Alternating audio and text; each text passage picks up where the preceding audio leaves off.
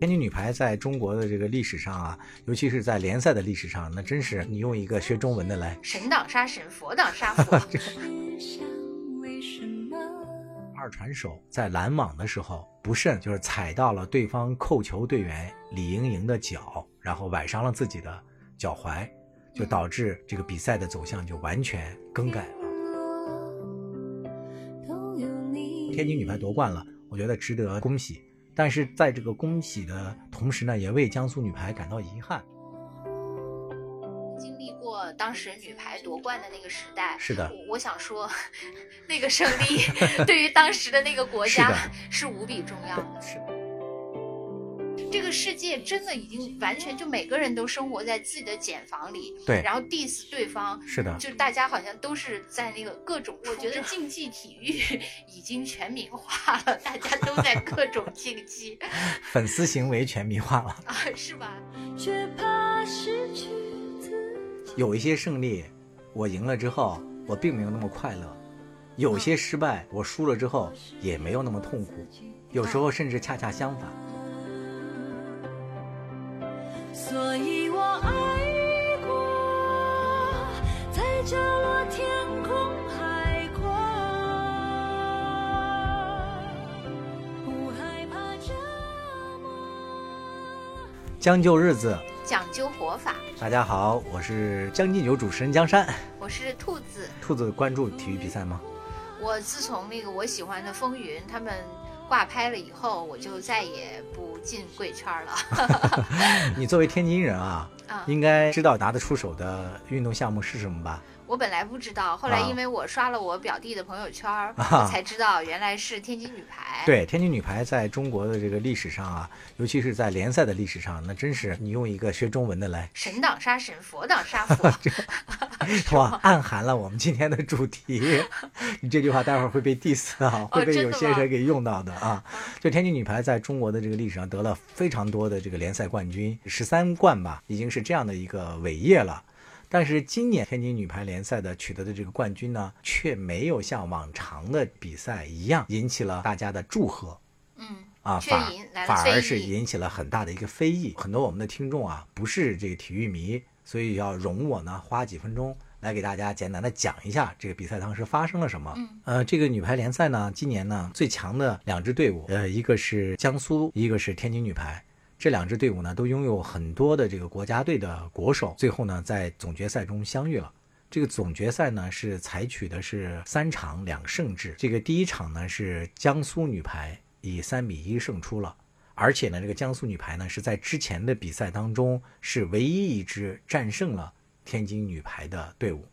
这天津女排呢，呃，拥有两个中国算是非常优秀的主攻手，一个是内援朱婷。这应该是中国女排的当家头号球星了啊！另外一个是非常有天赋的年轻的姑娘，应该是二十岁吧，叫李盈莹。但是可能也存在一个这个打法相克的这么一个说法吧。所以在之前的比赛当中呢，他们曾经以二比三输给过江苏。所以进入总决赛之后呢，江苏女排第一场先是三比一胜出了。在第二场比赛的时候呢，第一局江苏女排又以这个二十五比二十三赢了。但是在最后一个球的时候呢，二传手在拦网的时候不慎就是踩到了对方扣球队员李盈莹的脚，然后崴伤了自己的脚踝，就导致这个比赛的走向就完全更改了。这个江苏女排呢以一比三输了第二场，第三场的这个比赛呢，由于没有主力二传手了嘛，然后他们的替补二传实力可能又不是那么到位吧。最后就由他们的接应选手改打二传，但是最终还是以一比三输了比赛嘛，所以说就以总比分一比二跟冠军失之交臂了啊！就是本来是势均力敌的，然后这边一损兵折将，就马上就不行了。对这个事情发生了之后呢，网上的两地的选手呢，就马上形成了针锋相对的这争议啊，就是是两地的啊啊，对对对，两地的球迷，两地的选手还可以是吧？两地的选手还是大部分吧，是比较友好的。至少那个从我注意到的李盈莹导致对方受伤的这个队员，他在那个比赛之后也还挺惭愧的嘛，也去找到刁玲雨进行了道歉啊，还送了自己的巧克力嘛，就小姑娘嘛，也看得出来她的这个有些不好意思。嗯，然后刁玲雨也一直在说没事儿没事儿，他们都是国家队的队友嘛。然后这个李盈莹在国家队的外号也叫妹妹。他还一直在说没事儿，妹妹，没事儿，妹妹。当然，可能从那个镜头里看，他的某个队友吧，对这个李英来道歉有些不忿儿，可能给了一个疑似白眼的镜头。那个队友是国家队的吗？那个不是，那是江苏队的一个队员。可能这个也变成了啊网上的一个热议的一个动图之一吧。就大家都是说这个人就是胸怀不够宽广嘛。啊，这个事情引起争议的一个原因，我觉得除了这受伤之后导致了冠军走向变得没有悬念了嘛，江苏的球迷可能心里头有些不舒服之外，我觉得可能还有一些个别的这个队员的表现。也确实是不够成熟吧，顶多能用这个词来说，可能引起了大家的一些争议。就例如说，这个李盈莹在那个对方刁凌宇这个受伤之后，拦网不是那么到位的情况下，还依然在进攻的时候选择他的那个防守的线路嘛？他是故意的吗？那就无法判断。对，无法 判断是不是？那肯定是故意嘛，因为你扣球或者怎么发现，肯定是你自己主动选择的嘛。嗯嗯。但是他有没有意识到对方已经受伤了，他不应该打这条线？就是这个小姑娘以她的这个年龄。他能不能有这个认知？他平时就他是打他平时习惯的那个啊，那倒不是。他这个林英的进攻线路还是挺多的，他的选择性还是挺多的。对，至少没有说避开这条线路吧。相比较而言的话，就跟他打对角，朱婷，嗯，却刻意选择了，嗯，避开打这条线路嘛，嗯，所以就有些这个球迷对他俩就进行了比较嘛。包括那个江苏女排的教练，呃，蔡斌，他也是原来是国家队的教练嘛，曾经当过，他也说公开盛赞这个。朱婷有国际化的视角，都成是有国际化的视角，有体育精神嘛？就是他的意思，他原话就叫国际化视角，就是说可能更为大气吧，就是这个意思。超越了那个地区之争，对，胜负之心没有对对对，没有那么强吧？但是这个事情冠军归属天津，这已经是一个不争的事实。但是这个事儿呢，在网络上呢，却引起了巨大的争议。啊，网上还有另一场决赛，至今还没有决出胜负。已经半个多月过去了，依然没有决出胜负来。当然，这个争执双方呢，肯定是发生在江苏和天津两地球迷之间的。天津球迷呢认为，我们这个比赛我们拿了冠军，这也是在规则范围之内进行的呀，我们得到这个冠军不应该有任何的疑义啊。但是那个江苏却说。你们用的这种方式，对胜之不武，还导致了别人那个损兵折将嘛？说用这种方式就有违背那个体育精神，哎，就吵得不亦乐乎。你也知道嘛，双方一旦立场不一样，就会从对方的一言一行，甚至一个那个标点符号当中去找这个有利于自己这方观点的论据嘛。这个事儿呢，我觉得它之所以有这么强的争议性啊。我觉得还在于有一点一个细节，天津的这个主攻手李盈莹啊，她这个扣球习惯确实在两年内已经导致了六名国内的选手都曾经受伤崴过脚踝了。哇，他已经搞了六个二传都是这样。呃，不是二传，反正就是要么就是接应二传吧。啊，就是大概这个位置。就是那个拦网的人。对对对，就最近的一次大概是两个月前的，就是锦标赛嘛，在也是在和山东队的选手隔网比赛的时候，把对方的这个选手也是在决赛的时候第一局。就导致对方受伤退出了，就是我想说，那个觉得这是他的一个独门绝技，还是这就是他的一个呃习惯性动作？这个你作为一个啊资深球迷，你可以判断吗？我感觉李盈莹啊，她至少主观上不是有意为之的。你想，两个人同时起跳，你要精准的把自己的脚塞到对方的脚底下，然后再抽出来，导致对方受伤。我觉得没有人有这么精准的控制功夫。因为你搞不好会把自己也搞伤了。对，但他可能确实是，是不是他每次扣球就是呃起跳落地的时候，往往就是会对落到对方。这就是我说的主观和客观之别嘛。嗯主观上他没有这么一个意识，但客观上来讲呢，确实是他扣球动作不够规范导致的对方这么多球员受伤。嗯，这个是事实。这里面有一个规则可以跟大家讲一下，就是他这个排球队员在扣球落地的时候啊，你的脚如果踩到这个网下面的这个中线。踩线是不犯规的，除非你整个脚掌都过去才算你犯规。但是呢，因为对方人要起跳拦网啊，你的这个脚伸过半个脚过去，确实会容易导致对方落下来踩到你的脚，这个是一个不争的事实。所以大家也尽量的让自己不伸脚过去，往往就是伸脚过去导致对方受伤的，在这个排球场上的约定俗成的，大家都会道歉，都会表示歉意。嗯，那他每次都表示歉意吗？他其实啊，就是在队员之间，他都表示了歉意。嗯，但是由于这个网暴的力量非常的可怕，你也知道嘛，有很多这个粉丝可能情绪过度激烈，在这个网上呢，就把一些东西上纲上线，可能都上升到这个队员心理上或者说品性上的这个层级去攻击对方了。那我觉得可能李英作为一个之前有些时候发生这个事儿的时候，他不到二十岁嘛，他可能经经受不了这种打击，情急之下也难免跟对方的一些球迷吧进行了一些，我觉得不是他本意的一些这种互相的就算吵架吧。跟球员之间，我注意看了一下，他基本上都是道歉过的。我想说，第一那个。呃，就是国际上有没有其他的那个排球运动员也是有这样的，像李盈莹同样的这种习惯性动作呀？嗯，就比如说容易起跳到把对方，还是说只有他独一份儿？习惯性动作啊，还没有这么强烈的。但是呢，也有一些著名的一些例子，甚至是在很重大的比赛当中，嗯，把这个队员给搞伤的。有一次在这个世界杯比赛的时候，跟韩国队比赛，嗯，韩国队的有一个接应选手。就是在起跳的时候冲过来嘛，那个是中国队的拦网拦他，结果就朱婷嘛，踩到了对方的脚，然后也是马上就扭伤了，但朱婷就特别的坚强，就忍痛，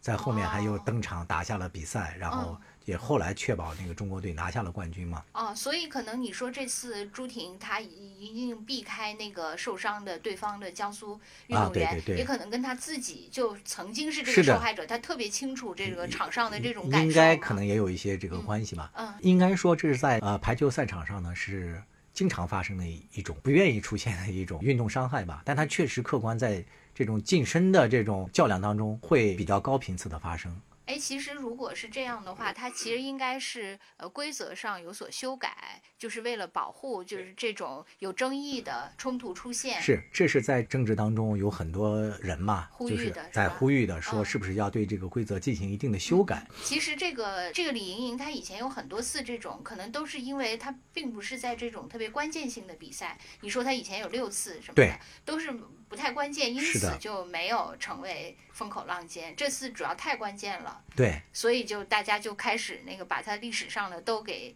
揪出来了。其实另外我我就想问，你说会不会呃还有这个问题？就是因为你说到这个李盈莹，我就想到那个孙杨。嗯，我觉得是不是就是很多那个少年天才的运动员选手，他可能就是由于他很天才。那个他可能就人有一长必有一短嘛，就包括你，如果你那个智力特别好，你你智商特别强，情商就会很差。那那个运动也是这样，你比如说你运动能力特别强，你可能就是对呃人情世故，呃在一些就是无论是嗯面对那个队友还是面对球迷，就是你应该怎么表现，然后修正自己或者引导他们这些上面就会相对弱一些，因为他都不在乎这些嘛，因为我很强，你觉得？会不会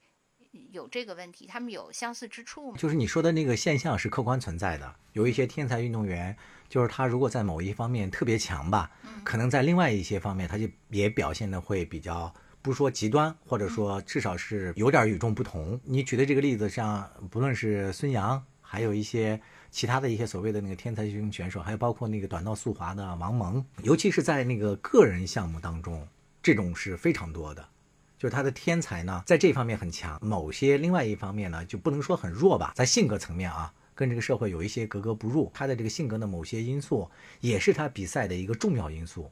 他要具备了这种东西，才能够让他在。赛场上有旺盛的战斗力，在平时的体育比赛中有一种不服输的，比如说像训练的时候要对自己高标准要求等等。嗯，就包括他可能就是人情世故考虑的比较少，另一方面也证明他在赛场上可以排除这些杂念，因为有的时候考虑的太多，想东想西的，可能也是很影响你在发挥。对你如果说这这方面比较大条，可能你就是不会受有这些干扰项嘛。对，这些我觉得都是有一定的关联性的。嗯，但是要说到这个李盈。莹这个事儿呢，我觉得可能套用这套理论呢，不是特别的适合。呃，李莹她这个呢是一个参加的集体项目，集体项目实际上是非常讲究团队精神，另外一个也讲究配合的嘛。嗯，你从登上排球赛场的第一天开始，你就要跟你的其他的呃五名队友密切配合。当然现在有了自由人了嘛，就是其他六名队友，甚至再往大了说，还有替补队员，还有那个教练员，是吧？还有体能师等等。你就要有这个强烈的配合意识。我感觉这个打排球的时候啊，大部分的那个人呢，他的这个社会性的这个属性里面的稳定因素还是比较高的。然后再说到李盈莹这个个体呢，我也关注了她很久，因为她也是所谓的一个天才型的一个选手嘛，在不到二十岁的年纪，在众多的这个国际比赛当中，她虽然作为一个替补的主攻手之一，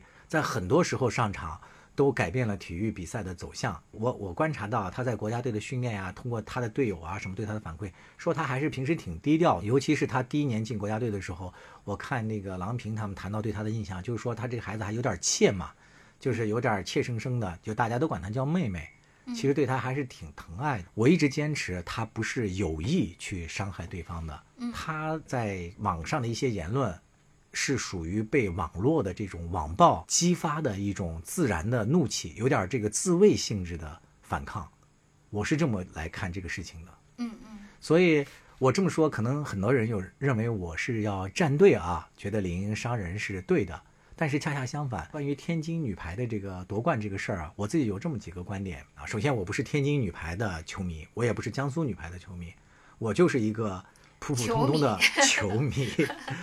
我想说的第一点就是，我觉得尊重比赛结果，就是因为什么呢？就是受伤也是体育比赛的一部分，意外也是体育比赛的一个重要内容。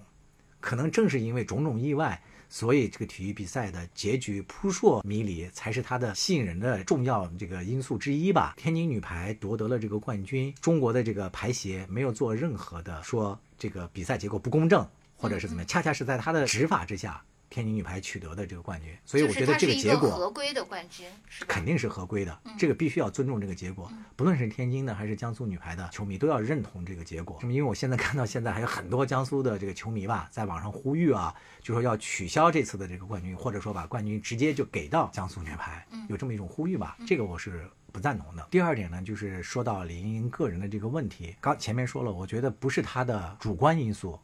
导致的，就是她不是故意害对方受伤的。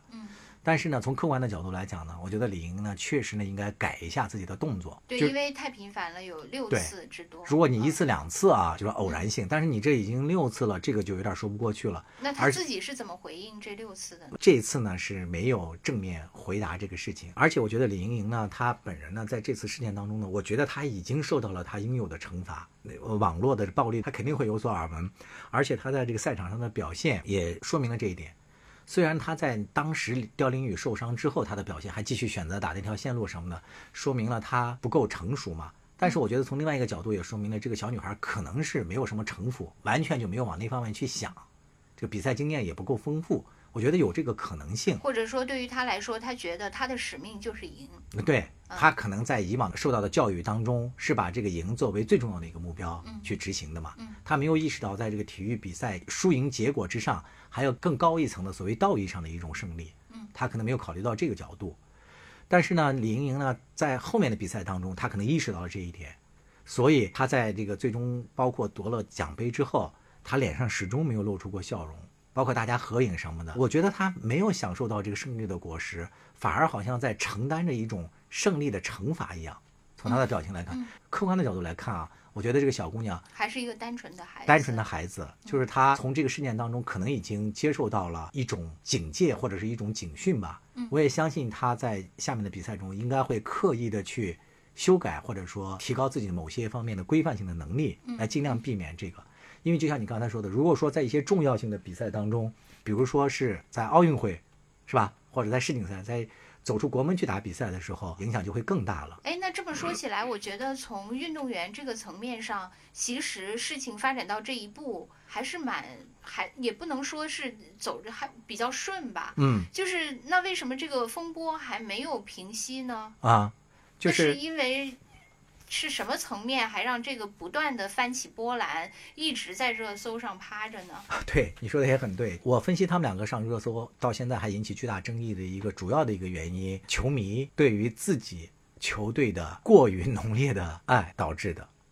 就这个爱非常浓烈，浓烈到我只想让我的球队赢，不论他用什么样程度，用什么样的方式，只要赢就行。这种爱在我看来啊，过于浓烈。说难听了来讲的话，可能就是有些走形了。从两队的那个球迷，我可以想象啊，比如说嗯从江苏这边，肯定是说，就我们刚才说的啊，你胜之不武，对啊，你这个都屡次都屡犯了，你而且那个你把我们对，弄伤甚了以后，至甚至还会认为他是那个故意嘛，就是腹黑理论。对，而且你把你是把我们那个弄伤的一方，我们是受害方，然后之后你还一直打我们的软肋什么的，等等等等，他们的这些我都可以想象。那那个天津球迷的那个攻击是什么呢？天津球迷一部分是自卫性的嘛。首先，我们是在那个规则范围之内伸脚过去的。我如果整个脚掌都伸过去了。那肯定这分就判我们输了吗？嗯，这是第一点。就第二点就是说，那是你们自己拦网不规范。会拦网的话，你应该隔着网大概三四十公分再起跳。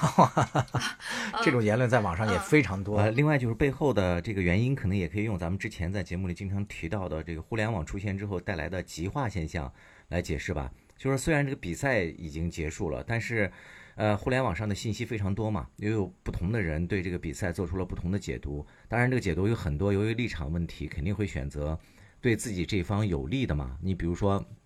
呃，像我刚才提到的这个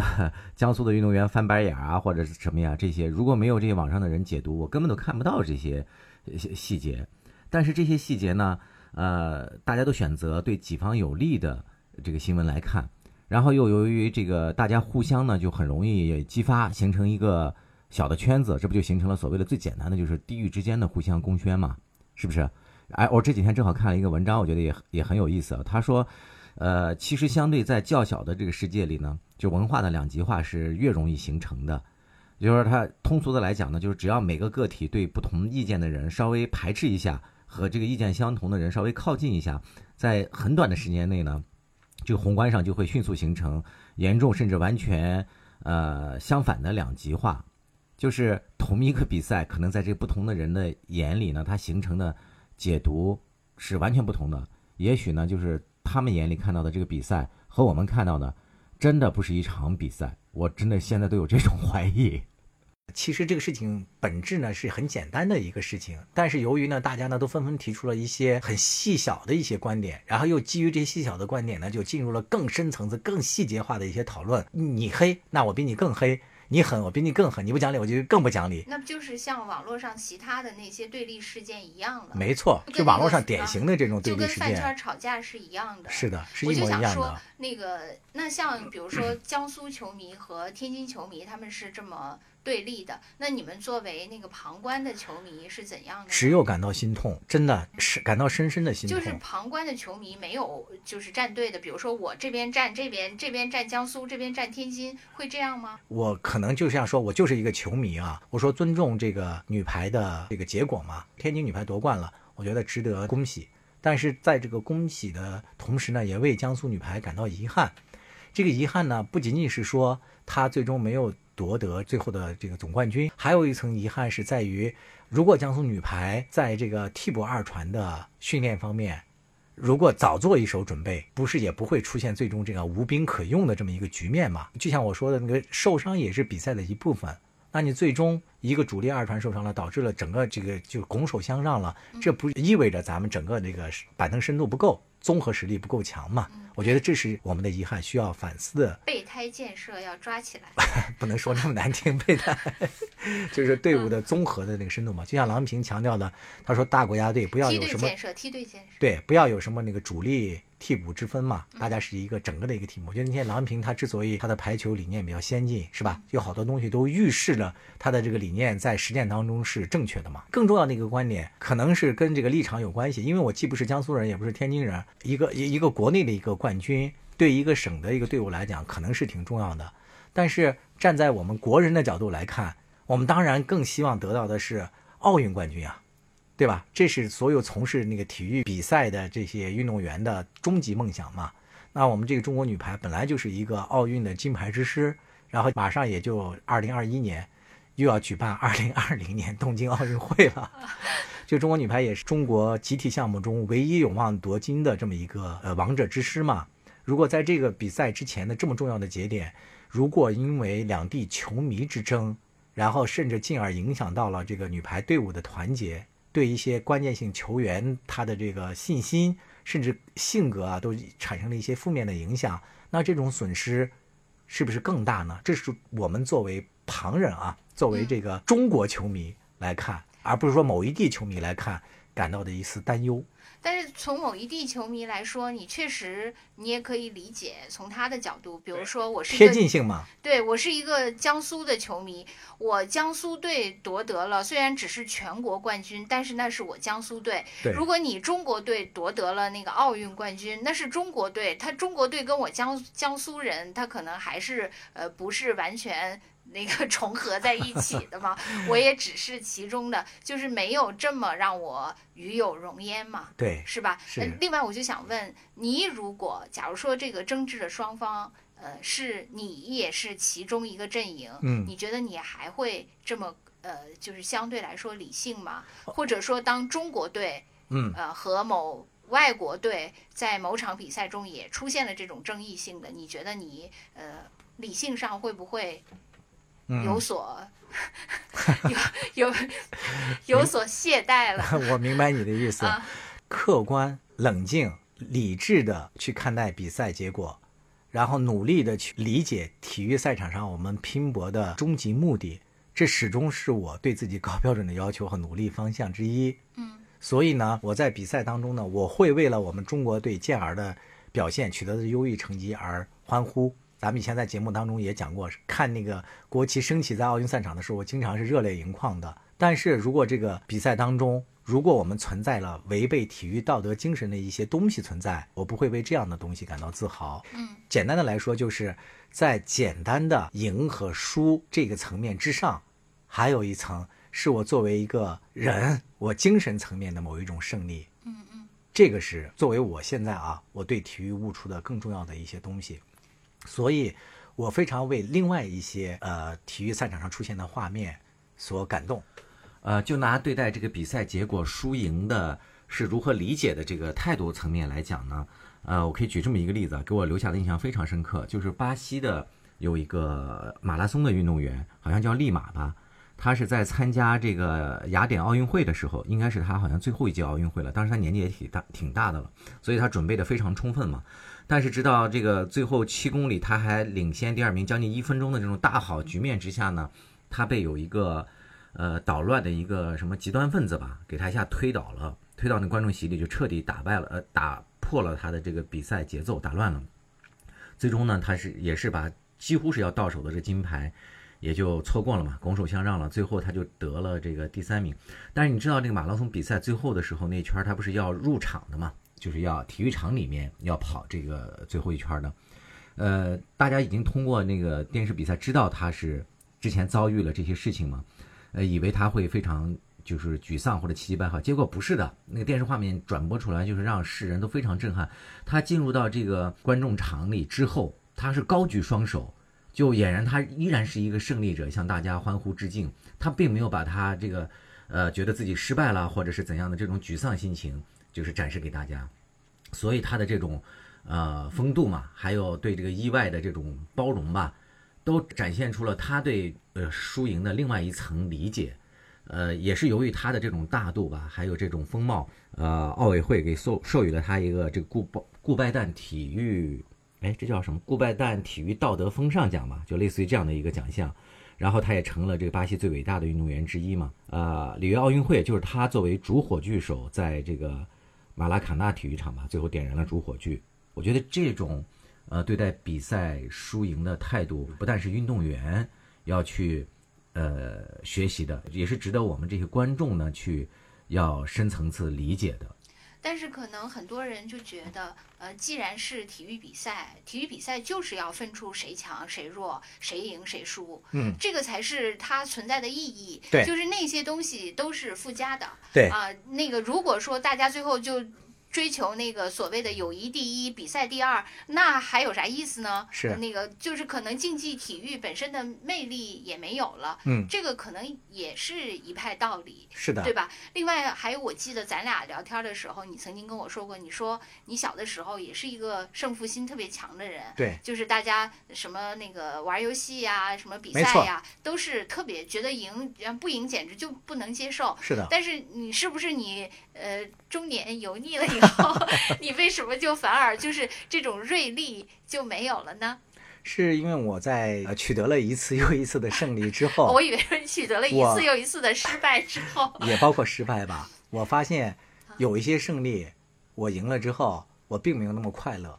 有些失败，我输了之后也没有那么痛苦。有时候甚至恰恰相反。嗯嗯如果我在这个胜利当中是利用了一些不那么光明的手段取得的胜利，我的道德感会促使着我为此感到羞愧。但是如果我因为我选择了一些相对让我良心上更舒服的一些抉择，最后导致了我和冠军失之交臂的时候，我为此感到的愉悦，不比拿了冠军少，这是真实的感受。嗯所以经过了这么多事情之后，就是你回答你刚才的那个问题，就是唯胜负论到底值不值得体育界去推崇？我的感觉是为了赢去努力没有错，但是为了赢去不择手段，一定是有错的。可能就是我，我是作为一个你那个反方 出现的，我就尽量寻找一些 能那个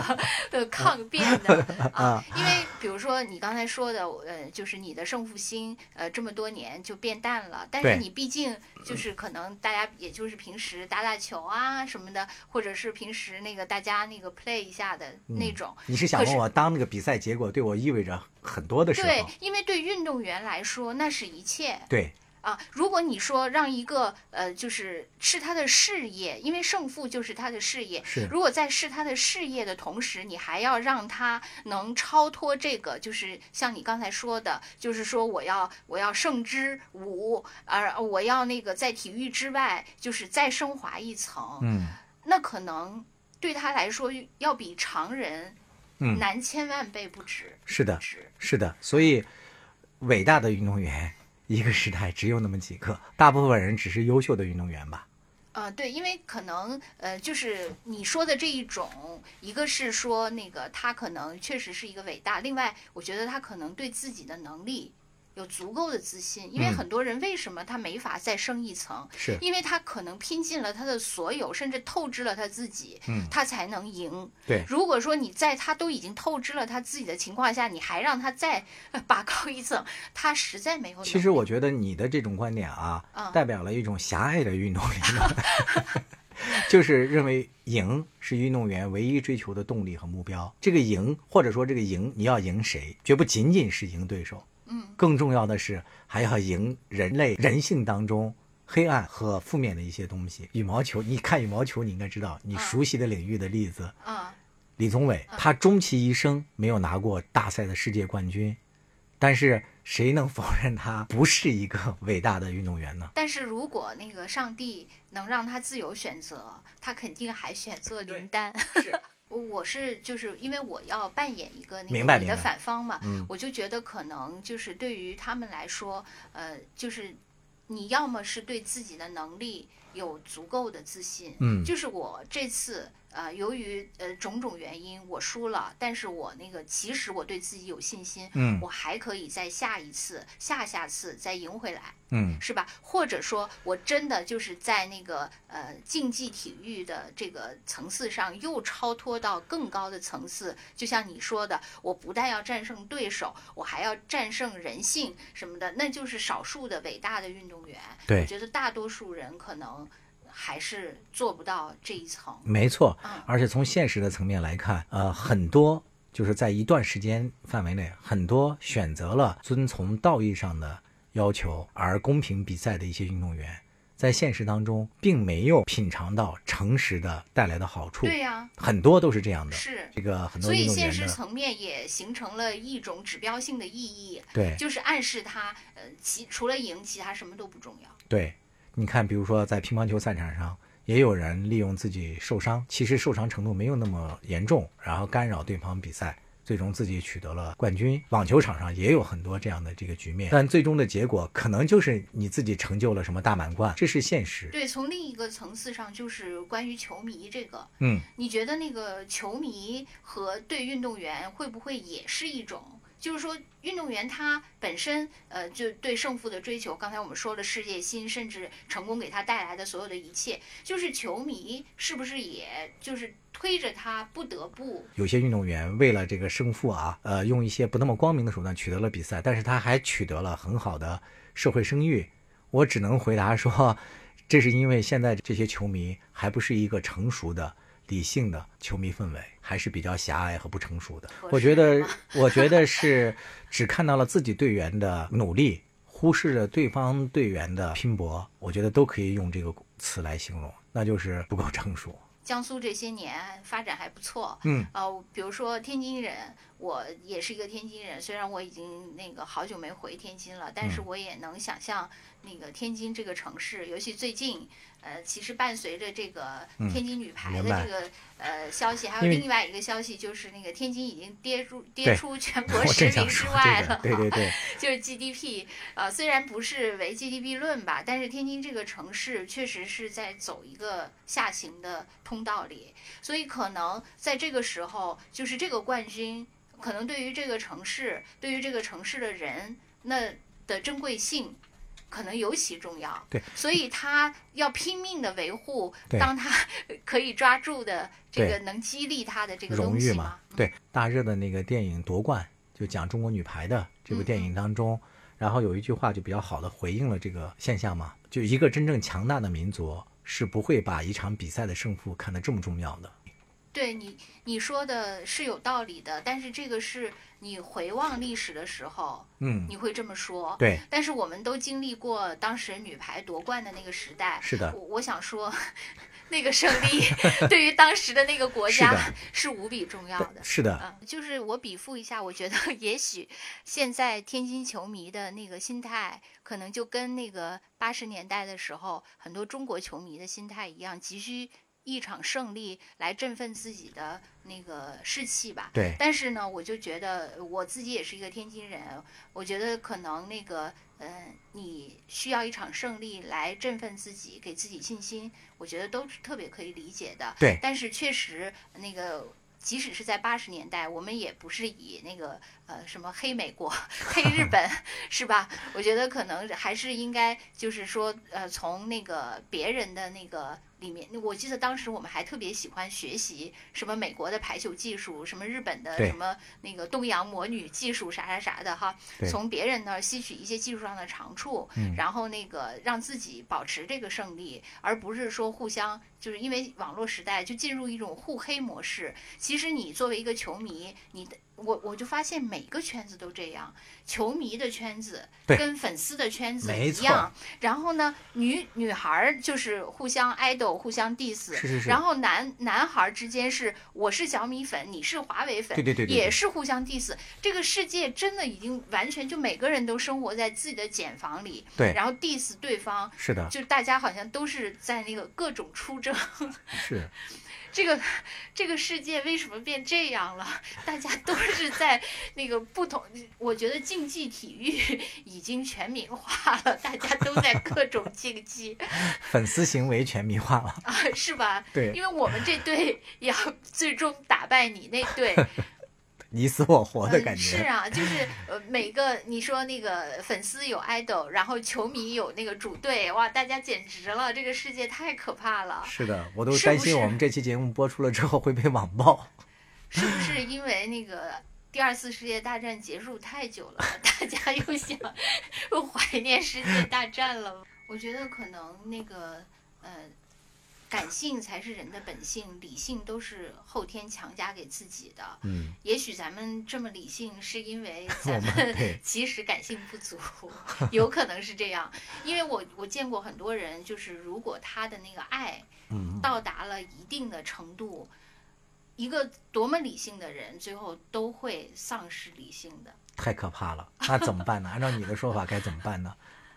我刚才提了我的解决之道，就是希望大家各退一步，退一步海阔天空。要是你来，你怎么解决呢？享受你们的愤怒吧。那我就只能号召再打一次第三次，我的妈呀！这段必须剪掉啊，太政治不正确了。极化的世界还没有走到顶点，因为我们不是原来说过嘛，互联网诞生了以后，可能是会导致原来信息不对称，后来变成信息对称吗。结果最后发现，非但没有那个信息对称，反而导致了茧房效应，世界更加极化了。所谓中性的中间派变少了，都向那个极端派挪移了吗？我找到了解决方式，啊、就是给天津和江苏断网。只有这样一个解决方式了。我觉得就是这种情况，就是说就是互联网造成的这种情一再将就的活着。总有讲究的念想。将进酒，不打烊。